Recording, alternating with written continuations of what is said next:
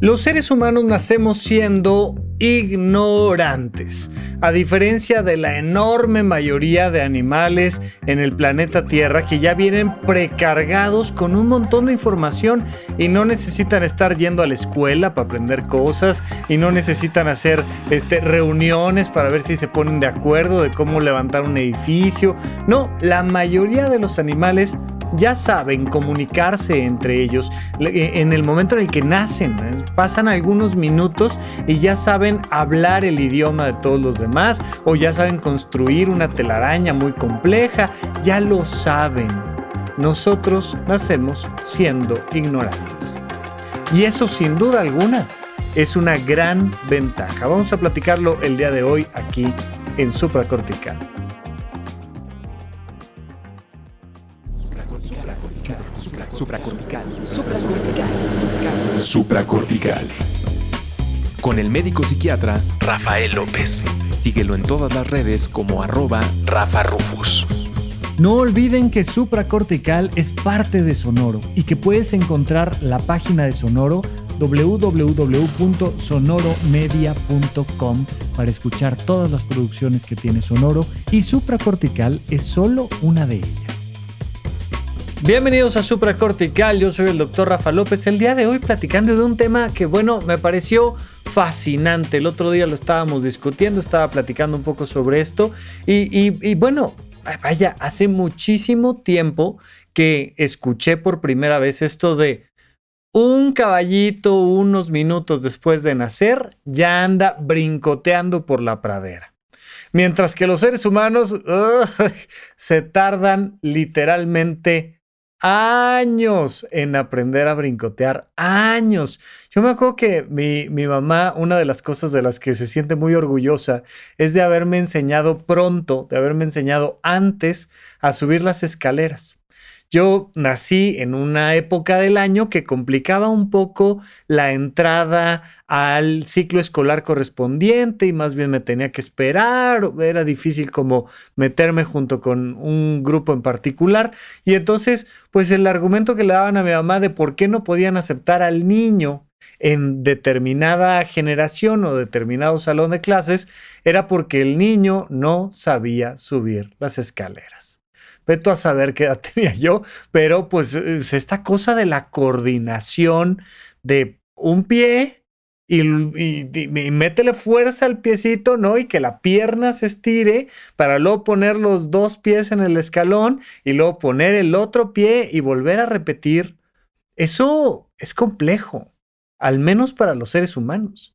Eh, a la fecha los seres humanos tenemos un reflejo que llamamos reflejo prensil, cuando, cuando te encuentras con un recién nacido y le picas, le tocas la palma de la mano, pues el bebé aprieta. Y se dice, esto por supuesto tiene muchas interpretaciones, pero se dice que los seres humanos aún tenemos este instinto de cuando teníamos pelo. Acuérdate que llevamos unos 300 mil años sin demasiado pelo en la espalda, salvo Ari y algunas otras personas en el planeta. En realidad somos más bien lampiños, ¿no? O sea, somos mm, eh, mamíferos con muy poco pelo. Tenemos un poquito de pelo ahí en la cabeza y, y por algunas partes del cuerpo, pero es más bien poco. Bueno, pues otros simios los chimpancés, por ejemplo, a la fecha se siguen prensando los, los recién nacidos del pelaje de mamá o del pelaje de quien los está cuidando. Y cuando tú tomas a ese chimpancé y lo pones a un lado y lo sueltas, en ese momento sale corriendo, brinca al lomo de mamá y se vuelve a prensar. Es decir, claro, sabe que requiere del cuidado y el apoyo de los, de los, de los adultos del grupo para poder sobrevivir, pero ya tiene la capacidad de brincar al pelaje de mamá. Y a este niño que te estoy contando, que era yo, le costaba trabajo subir un escalón.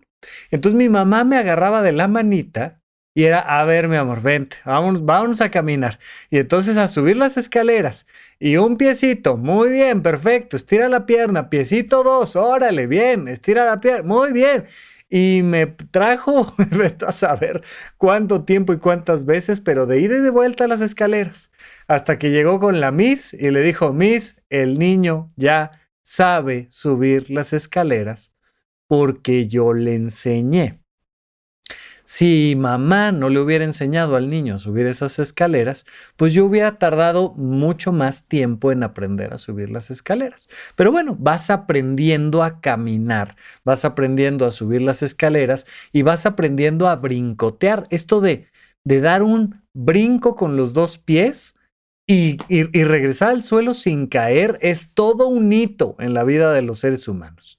Ya lo brincar en un solo pie, bueno, y, y tenemos muchos juegos, los seres humanos tendemos a hacer mucho aprendizaje lúdico que nos permite ir aprendiendo esas habilidades motoras. Y claro, yo no lo jugaba porque México machista, eso era de niñas, pero seguramente muchos niños y niñas habrán jugado al resorte. Acá en México las niñas se ponen o se ponían un resorte, había dos, dos niñas normalmente en cada extremo del resorte y con las piernas abrían un poquito la distancia paralela entre, entre las dos líneas del resorte.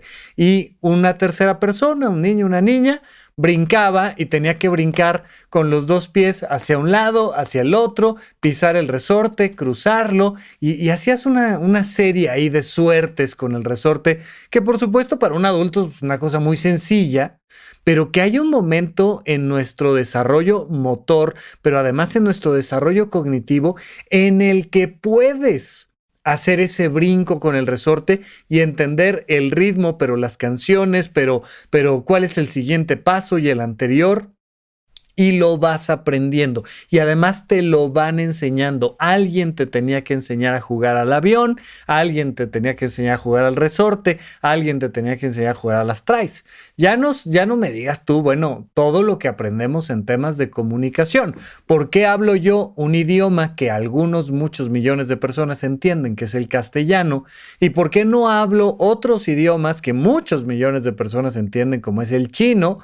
Pues porque porque me enseñaron cuando era niño a hablar español. No me daban una clase de gramática sino hasta la primaria y probablemente no muy buena porque tuve que tomar ortografía y redacción varios años después, cuando tenía yo como 30 años más o menos. Tuve que tomar un curso de ortografía y redacción para revisar los textos de algunos alumnos que yo tenía en el Colegio de Consultores de Semiología de la Vida Cotidiana, pero pues alguien me tenía que enseñar los detalles del idioma a los 30 años, pero desde niño, más allá de que no me hayan dado esos cursos, pues yo aprendí. ¿De quién aprendí? Pues de mi mamá, de nuevo, de mi papá, de mi familia, de mis compañeros en la escuela, y yo aprendí a hablar este idioma. Si hubiera crecido en una familia China, que naciera, yo, yo haber nacido en México y conviviera con mexicanos, pero mis papás fueran chinos, pues a lo mejor aprendería yo chino y español. Y en una de esas, este, si mi mamá además trabajaba en alguna empresa donde se hablara inglés y ella le interesara enseñarme, bueno, pues a lo mejor sería yo trilingüe. Pero ciertamente alguien te lo tiene que enseñar. La inmensa mayoría de animales sobre el planeta Tierra no tienen que aprender un idioma. Nacen y ya saben comunicarse con el grupo. Eh, César Millán habla mucho de esta comunicación que tienen los, los, cachorros cuando nacen con la mamá y entonces están los perritos y está la mamá y, de repente mamá regaña, ¿no? Y con un ladrido, regaña y el cachorro entiende y, puedes escuchar la, la verbalización por llamarle de alguna manera, de esa comunicación en esa misma especie.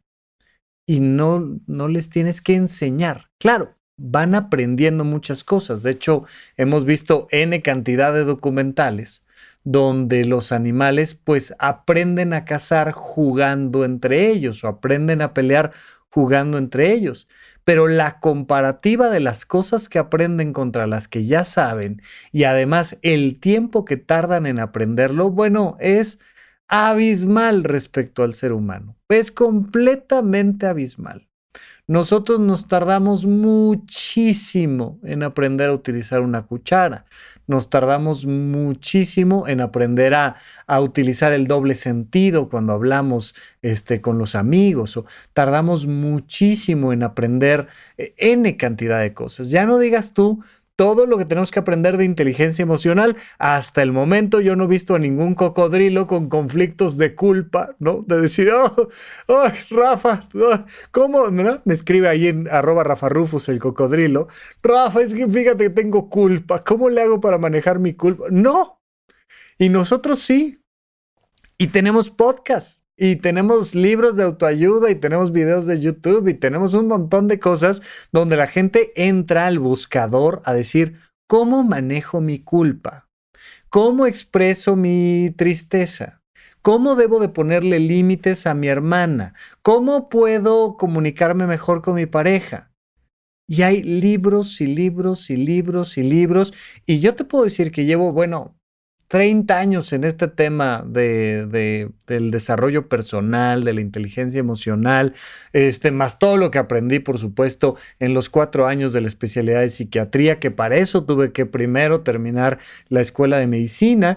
Pero, pero pues, vas aprendiendo un montón de cosas. Y a la fecha, de repente me topo con un librito, con otro, y digo, mira, qué, qué interesante concepto. Esto como que no, no lo sabía yo, ¿no? Y llevo pues este, cuatro décadas en este planeta aprendiendo cosas. He leído una gran cantidad de libros, he escuchado muchísimos podcasts, me he especializado en áreas específicas del desarrollo personal y de la inteligencia emocional y de la comunicación humana y de repente surge algo por ahí, digo, órale, eso no sabía. ¿no? Y ahora que ando muy metido con el tema de la alimentación y la microbiota, y ahora estoy aprendiendo temas de farmacogenómica respecto a temas de salud mental, y, y, sigues aprendiendo. Y pues conocemos esta enorme frase de yo solo sé que no sé nada, que la hemos utilizado y hemos jugado para hacer chistes con esa frase, pero, pero de repente es esta cosa de, pues mira, si algo me queda claro es que no sé lo que debería de saber. Ahí tenemos esa, bueno, pregunta filosófica eterna que es, ¿y quién soy? Andamos aprendiendo sobre nuestro autoconcepto, nuestra autoestima, nuestra definición personal y nuestro sentido de vida en el mundo. La inmensa mayoría de los animales en el planeta Tierra no se andan preguntando quiénes son y qué hacen aquí ya son, ya lo saben y simplemente lo realizan. Es una enorme diferencia, pero es una diferencia a la que tenemos que ponerle atención porque en esa desventaja radica una enorme ventaja para nosotros. ¿Cuál es la enorme ventaja que tiene el nacer sin saber y el tener que aprender? son dos fundamentales. Una, muy clara, cooperación. Los seres humanos hemos hecho para bien y para mal todo lo que hemos hecho en este planeta. Hemos dominado cada punta de la Tierra a vida y por haber, considerando que, que llamarle punta a esta esfera en la que vamos a través del cosmos es una cosa relativa, pero bueno, Hemos caminado por todo el planeta y hemos caminado incluso en la Luna. Y eso gracias a un elemento fundamental, la cooperación. Nos dice Charles Darwin que la gran capacidad que va a tener una especie para sobrevivir y poder seguir adelante va a depender de la cooperación. Tenemos esta idea rarísima que vea tú saber de dónde salió, la idea de la ley del más fuerte, ¿no? Como si Charles Darwin hubiera dicho en algún momento que el que fuera más físicamente fuerte que los demás o más inteligente que los demás iba a poder sobrevivir por encima de los demás. Y no, eh, lejos de lo que creemos normalmente, Darwin no pone tanto énfasis en el individuo, sino en la especie. De hecho, Pues así se llama el libro, ¿no? El origen de las especies, no la evolución de los individuos más fuertes, no, ese libro no lo escribió Darwin. En el origen de las especies y en la trascendencia de las especies, encontramos que a mayor capacidad de adaptación, más capacidad de perpetuar la especie. Ojo aquí, porque esto es crucial. Esa adaptación, en mucho, la hemos obtenido los seres humanos gracias al factor de la cooperación, de la colaboración. Por eso siempre te digo, por favor, nunca me salgas con la frase, yo no vine a mi trabajo a hacer amigos. ¿Cómo? Entonces, ¿a qué viniste? O sea, hacer el trabajo sin cooperar, sin colaborar, es un absurdo total. Va en contra de la especie y del individuo. Te estás perdiendo la parte más bonita del trabajo y luego dices, ay, ¿por qué odiaré mi trabajo? Pues no tienes amigos en tu trabajo. ¿Cómo, ¿Por qué crees que lo odias? Bueno. Siempre es importante, por favor, colaborar, cooperar, hacer amigos, hacer comunidad. Eso es importantísimo, importantísimo. Pero un motivo por el cual cooperamos es porque somos unos ignorantes y porque mil cabezas piensan mejor que una. Y porque simple y sencillamente siempre va, va, va a predominar un grupo medianón que un individuo de altísimo, de altísimo nivel, pero siempre. esto, esto es irremediable. Por favor, esto que quede muy claro. Y entonces nuestra propia ignorancia nos lleva a ser grupos. Entonces de repente ves que alguien está enseñando algo o sabe hacer algo y pues nos juntamos, ¿no? O sea, eh, recuerdo Em, una ocasión que quería entrar a un museo y que, ah, pues como, que no entendía yo muy bien como por dónde, que, dónde entraban las personas y el boleto y tal. Y de repente ves una bola, ¿no? Y como decía mi amigo Didi en el centro de Tlalpan, pues te asomas nomás a ver quién mataron, ¿no? Vamos a ver a quién mataron. Y entonces te juntas ahí en la bola y, y, y si vas en la bola, las cosas más o menos van funcionando siempre bien. Siempre que estés rodeado de un grupo de personas, vamos a poder compensar nuestra ignorancia. Recuerdo una, una querida amiga que me decía, es que me da miedo irme eh, en el aeropuerto y me vaya yo a perder. Yo pues piérdete. Y si te pierdes, levantas la mano y dices, oigan, me perdí, alguien me puede ayudar. Y ya, si no sabes cómo desplazarte en un país extranjero, o no sabes cómo cocinar, o no sabes cómo bailar, o no sabes cómo hacerte de comida, o cómo eh, ahorrar y utilizar adecuadamente tus finanzas personales, o no sabes de inteligencia emocional, o no sé de qué no sepas, vaya, básicamente no sabemos de nada, pero si de algo quieres aprender, pues júntate con la bola, o sea, acércate al grupo de personas que esté haciendo eso y ya. Es simplemente el factor de la ignorancia lo que nos lleva claramente a la colaboración, porque entre todos podemos resolver el tema.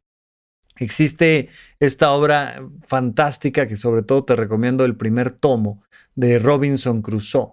Y Robinson se queda perdido en una isla desierta donde de vez en vez llegan algunas personas, pero él no sabe si son amigos o enemigos, entonces no se le puede acercar a muchos y la mayor parte del tiempo se la pasa solo en una isla desierta. Y el libro de Robinson Crusoe pasa capítulos y capítulos y capítulos y vas leyendo hojas y hojas y hojas y hojas de lo difícil que es hacer una silla o hacer un plato, poder crear una olla de barro. Y de repente él sabe, sabe medianamente que si toma barro y lo, lo pone a cocer al fuego, que ya por ahí ya sabe cómo crear fuego, pero si pone el barro a cocer en el fuego, puede crear una olla y puede entonces prepararse una sopa. Y tener la posibilidad de tener una olla y hacerse una sopa hace la gran diferencia entre comer carne mal cocida a comer carne bien cocida y alimentarse correctamente. Pero Robinson Crusoe se va enfrentando a la gran dificultad de vivir solo en una isla desierta. Van pasando los capítulos y algunos varios capítulos después ya son 10 personas. o ya son 20 personas, o ya son 50 personas en la isla y va trayendo gente a la isla. Y cuando ya traes gente, resulta que ahora es muchísimo más fácil que alguien esté en la carpintería haciendo las sillas y que alguien más esté en la alfarería haciendo las ollas de barro y que alguien más sea el herrero que ya empieza a manejar el tema del hierro para hacer armas y herramientas y, y, y ¡pum! Llega la comunidad y ahora entre todas nuestras ignorancias creamos una gran sabiduría. Hay otro gran factor muy importante en este tema de la ignorancia que tenemos, que es que además de que por la ignorancia cooperamos, porque si no nos morimos, la ignorancia nos permite la flexibilidad. Y esto es algo que el resto de los, seres, de, los seres sobre el planeta Tierra no tienen, de los animales en este mundo no tienen, que es la flexibilidad. Nosotros, gracias a nuestra ignorancia, podemos modificar las cosas. Y entonces, pues hacemos algo que seguramente habrás jugado desde la escuela primaria, que acá en México llamamos el teléfono descompuesto pones a 100 personas, no, pones a, no sé, en un salón de clases a 20 personas, 15 personas, y le dices a esas personas una frase, ¿no? Este, le dices, por ejemplo, muy cerca de mi ocaso yo te bendigo vida porque nunca me diste ni esperanza fallida ni pena inmerecida. Y entonces la persona de hasta adelante se lo tiene que repetir de memoria a la siguiente persona y se lo dice sin que los demás escuchen. Y luego esa persona 2 se lo dice a la persona 3. Y la persona 3 a la persona 4. Y la persona 4 hasta que de repente llega la persona 20. Y pues ya la persona 20 ya te dice una cosa que quién sabe qué tiene. No tiene nada que ver con lo del inicio. Si le das una serie de números, ¿no? Este, a ver, por favor, el número es 6.853.343.52. Y pues avientas la información en este teléfono descompuesto que llega a la persona 20 y ya te dan una, una cifra completa y absolutamente diferente. Eso es súper importante para el desarrollo de la sociedad. Eso, ese elemento de transformación. De hecho, tan es un elemento de transformación que te lo encuentras constantemente en las leyes. ¿Qué pasa con las leyes? Que las vamos adaptando al lugar y a las circunstancias temporales donde estamos. Y algo que es completamente inmoral en un lugar y en un momento determinado es la cosa más obvia y lógica en otro lugar y en otro momento determinado. El otro día me decían, Rafa, es que hay muchos divorcios y les decía yo, bendito sea Dios que hay divorcios. Imagínate que hace 60 años era un tema divorciarse. Y ahora ya la gente se casa y en dos años se divorcia. Oye, este, por favor, hay que resolver el problema. Nos divorciamos y ya. Y es la cosa más común del planeta Tierra. Y antes podía ser, bueno, una cosa mm, estigmatizante para alguien. Una persona divorciada. Me acuerdo que mi abuela decía de, de, de alguien, de una prima que decía, ay, es que ya nadie la va a respetar. ¿Por qué? Porque está divorciada. Y ahora pensar en eso es una cosa absurda y son solo un par de generaciones atrás el cambio de perspectiva de la moral o de las leyes o de la interpretación religiosa o de lo que tú me digas, la interpretación de la economía, de lo que me digas. Pero por supuesto cambiamos nuestra manera de hacer deporte, cambiamos nuestra manera de hacer arte, cambiamos nuestra manera de hacer ciencia. La ciencia no, no se hace igual hoy en día que se hacía antes. Yo estoy seguro que si le preguntamos a alguien que sea experto y no a mí, podemos ver una evolución en todos los animales, pero básicamente las arañas siguen haciendo las telarañas más o menos igual.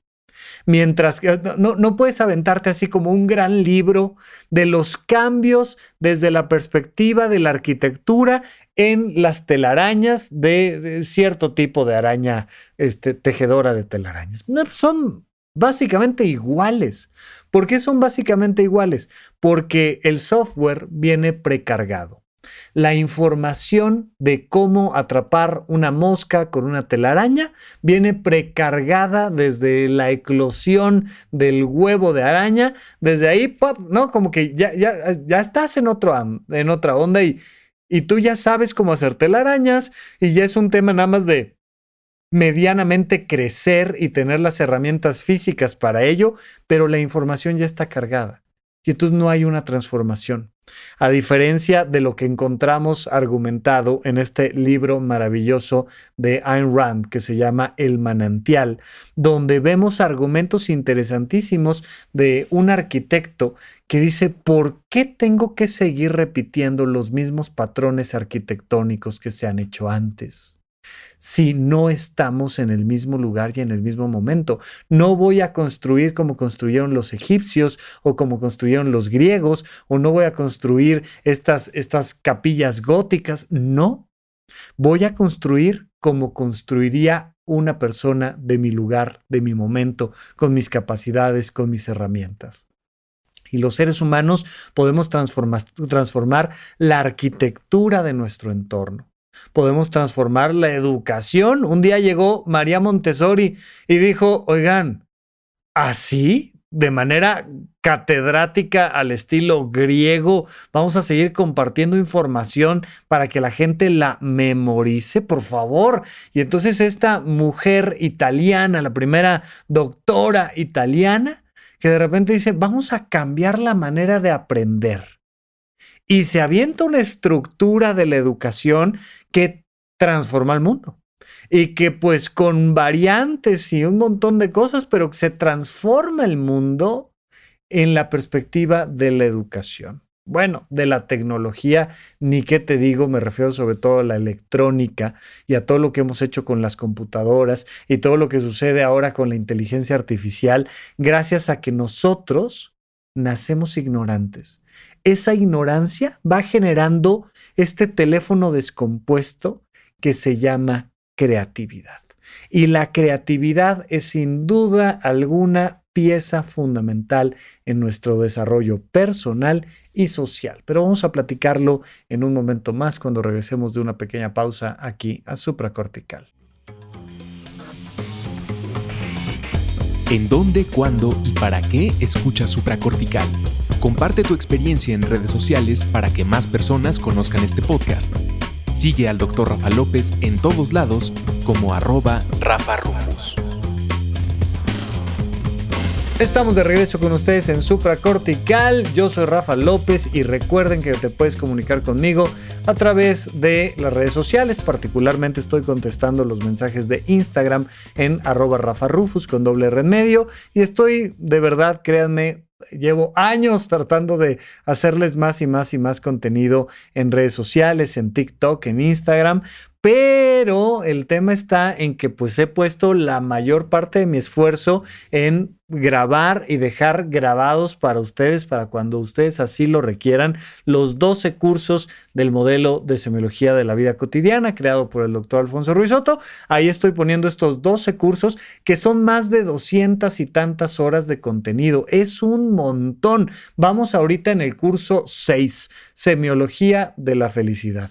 Hemos pasado ya por el conocimiento de uno mismo, huella de abandono, heptagrama, este, erotismo y castidad, eh, vocaciones de vida, soltería, pareja y familia. Y ahora estamos en el curso 6, Semiología de la Felicidad. Estos cursos los encuentras pregrabados por una suscripción mensual en la página de horizonte1.com. Horizonte 1 es con letra 1, pero además ahí tienes acceso a nuestras actividades virtuales vía Zoom. Tenemos sesiones de preguntas y respuestas. Estoy yo ahí escuchándote, contestando los temas y aplicando todo lo que vamos aprendiendo a tu vida cotidiana, personal, pero además tenemos eventos presenciales y traemos una serie de eventos presenciales bien interesantes. Entre otras cosas, vamos a cerrar el año con dos eventos en la Ciudad de México. Vamos a cerrar el año con una cena muy, muy bonita, muy elegante, una cena en la oscuridad, en oscuridad total y va a ser eh, apoyando a la Fundación Ojos que Sienten. En oscuridad total, una cena, tres tiempos, vino, panecito, plática, va a estar increíble. Pero el otro evento es más relajadito y más socialito y una cosa fantástica porque vamos a hacer un karaoke, va a haber antes unos taquitos, nos echamos ahí unos taquitos, luego nos pasamos al karaoke y luego cerramos ahí con, con un baile de salsa cumbia, nos echamos ahí una buena bailada y ya les contaré. Esto viene para última semana de noviembre, primera semana de diciembre, ya les contaré en cuanto tenga fechas un poco más específicas. Pero esto es súper importante porque créeme, si algo te va a ayudar a elevar la calidad de tu vida es la creación de comunidad. Y lo que hemos tratado de hacer en horizonte1.com es crear tanto en un formato virtual como presencial eventos que crean comunidad es los vínculos que tenemos con otras personas que igual que tú están tratando de elevar la calidad de su vida a través de este conocimiento que vamos compartiendo. Entonces, por favor, te lo recomiendo muchísimo. Acércate a esta comunidad, participa y todas las actividades que hacemos siempre traen este ángulo donde tratamos de desarrollar nuestras emociones, donde tratamos de conocernos a nosotros mismos, donde tratamos de tener estos eventos que nos permiten obtener información nueva y desarrollar la calidad de nuestra vida. Así es que ahí está horizonte1.com y es parte de lo que estamos platicando el día de hoy sobre el hecho de que nacemos ignorantes, nacemos ignorantes de nosotros mismos. Existe esta frase del doctor Alfonso Ruiz Soto que dice, el origen de todos nuestros males radica en la ignorancia de nosotros mismos.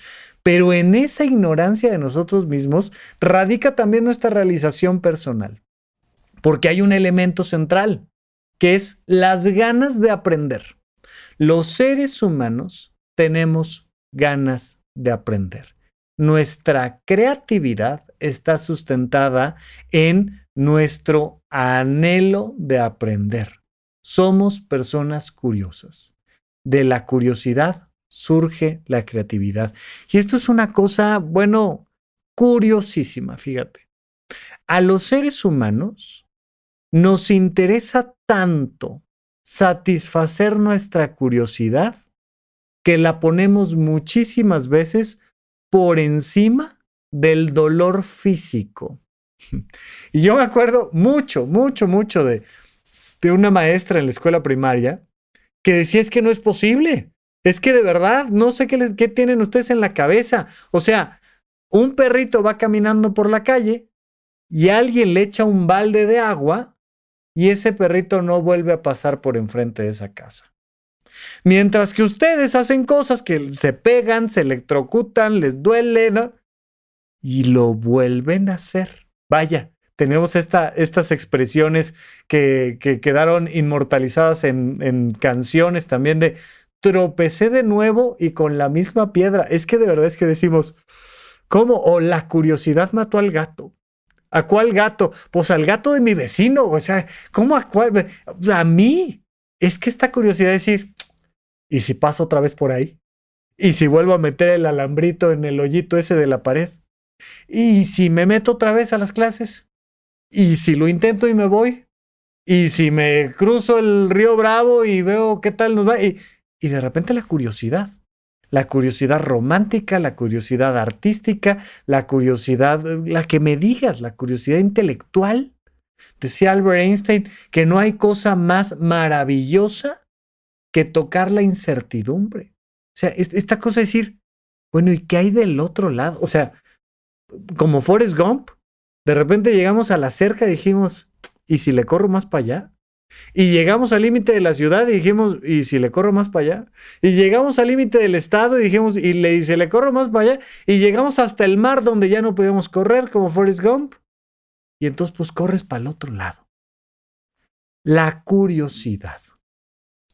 Hoy hemos platicado de tres elementos fundamentales que provienen de nuestra natural ignorancia.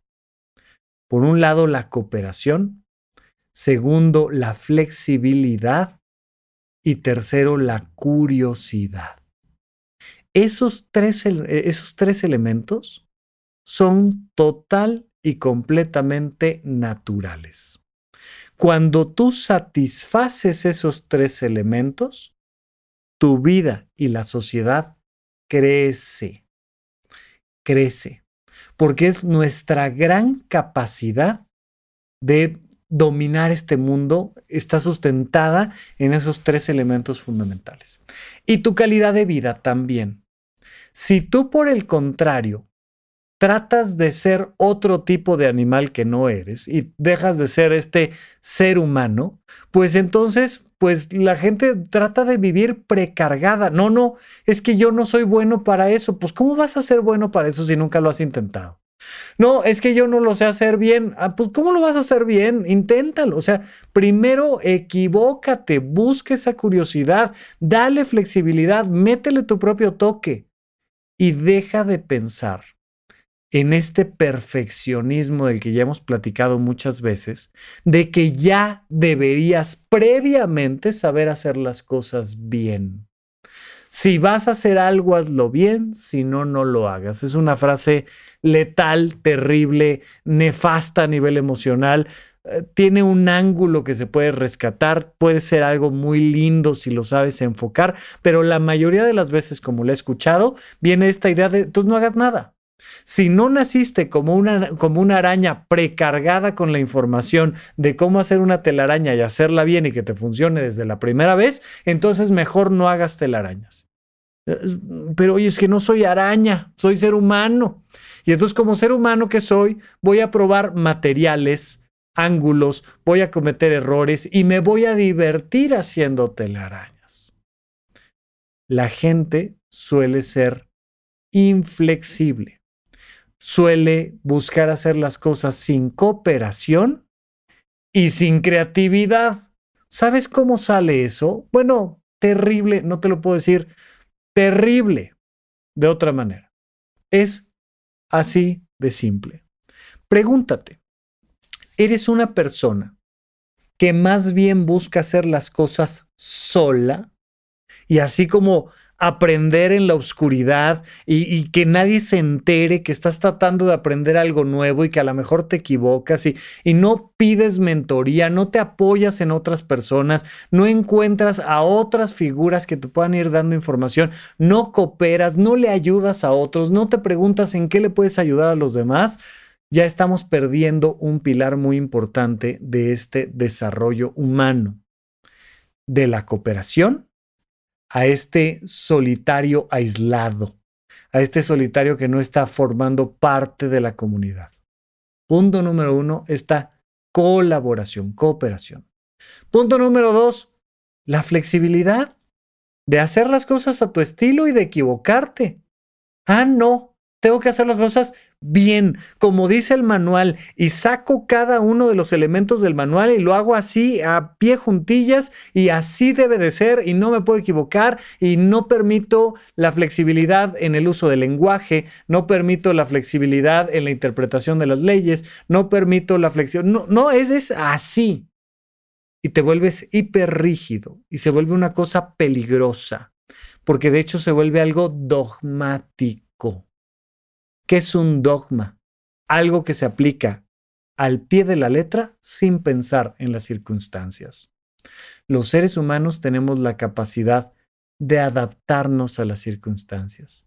Y no hay nada peor que toparte con una persona que no piensa, que nomás porque le dijeron que era no, pues ahora es no, no, no, no, no, no, en cualquier temática. Nada como el diálogo. Mira, dialogar Dice el doctor Alfonso Ruizot, esta es eh, frase del doctor Alfonso, dice, dialogar es permitirle al otro tener la razón. Eso es dialogar. Dialogar no es nomás hablar, es permitirle al otro la posibilidad de tener la razón. Cuando nosotros somos flexibles en nuestro conocimiento, dialogamos con los otros con los que estamos cooperando. Estamos en esta colaboración flexible y vamos a buscar un win-win situation, algo que sea bueno para ti y bueno para mí, y aplicarlo de la mejor manera para ambas partes o para todas las partes correspondientes. Pero hay personas que dicen, no, y yo así soy, y hazle como quieras, y, y ponen límites inflexibles.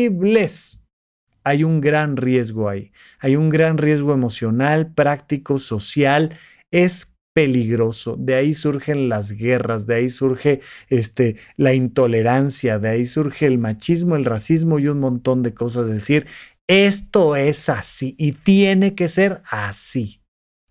Vamos dialogando para hacer una cooperación flexible. Pero siempre, siempre tenemos que estar buscando que esa flexibilidad vaya en pro de satisfacer nuestra curiosidad. Mira, a mí me parece verdaderamente absurdo, pero en este caso es a favor el comentario de la gente que juega a darse toques eléctricos. Y ya sabes, pasan con la maquinita de los toques a ver quién se quiere dar toques. ¿Quién se ¿Cómo? ¿Por qué? ¿Por, ¿Por qué la gente se da toques? Pues por curiosidad, pues para ver qué se siente. ¿Por qué la gente se mete a tinas con hielos, a tinas con agua congelada? Pues por curiosidad, para ver si es bueno para la salud o no. ¿Por qué la gente come una cosa o come otra, se avienta de un lado, se avienta del otro, o se arriesga a, cambiar de giro laboral? Por curiosidad, pues para ver qué pasa. Dijera Franco Escamilla, ya sabes, por la anécdota, hombre. O sea, pues nomás por la anécdota. Pues para ver, para ver de, qué lado mascaba la iguana, hombre. Ya. Tomamos esta colaboración flexible en pro de la creatividad. ¿Y sabes qué va a pasar? Que vas a empezar a tener un mayor sentido de vida. Tu vida va a ser mejor, va a ser más alegre, pero además probablemente, si estos 300 mil años no nos han enseñado cosas incorrectas, va a ser una vida más productiva. Tu productividad, la calidad de tu familia, muchas cosas van a mejorar si utilizas estos tres elementos. La colaboración, la flexibilidad y la creatividad, que surgen de esta aparente debilidad instintiva que tenemos los seres humanos, que es que nacemos profundamente ignorantes. Y hay unas cuantas cosas que sabemos hacer de paquete, de cajón, de saque, por default. Pero la gran mayoría de las cosas que suceden en tu vida las aprendiste y las aprenderás. Pero es importante que aunque tengas 86 años de edad y sientas que ya lo sabes todo, te, centres en esta versión humilde de, de la ética griega y comprendas que lo único que sabemos es que no sabemos nada. Y hay que desaprender, hay que deconstruirnos y hay que retomar con toda la fuerza la posibilidad de vivir una vida en colaboración, con flexibilidad y con creatividad, es decir, en plena ignorancia. Te mando un abrazo y seguimos platicando aquí en Supracortical. Gracias por escuchar Supracortical. En verdad me interesa muchísimo conocer tu opinión sobre este episodio o cualquier otro que quieras platicarme. Puedes encontrarme como arroba Rafa Rufus en Twitter, en Facebook y en Instagram. Quiero darte las gracias por escuchar Supracortical y sobre todo por suscribirte y seguirme donde sea que estés escuchando este programa y así te puedes enterar todo el tiempo de nuestros próximos estrenos.